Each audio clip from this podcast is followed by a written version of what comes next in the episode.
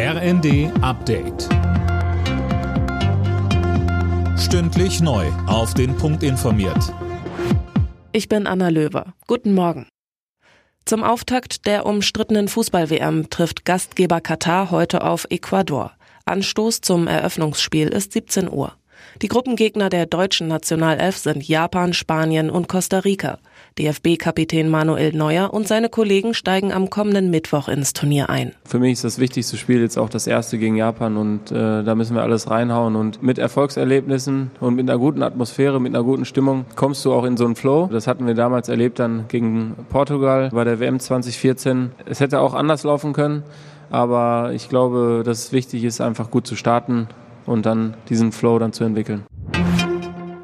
Noch immer gibt es keine gemeinsame Abschlusserklärung bei der Weltklimakonferenz im ägyptischen Sharm el-Sheikh.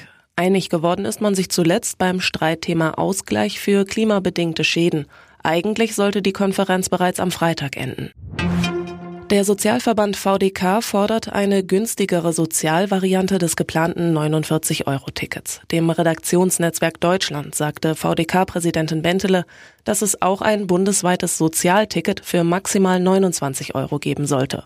Berlin und Niedersachsen hätten bereits angekündigt, solche Tickets auflegen zu wollen. Es dürfte aber nicht vom Wohnort abhängen, ob man ein Sozialticket nutzen kann, so Bentele weiter.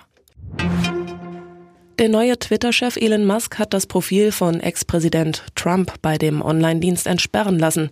Die Leute haben gesprochen, Trump wird wieder zugelassen, so Musk. Zuvor hatte er die Twitter-Nutzer darüber abstimmen lassen. Alle Nachrichten auf rnd.de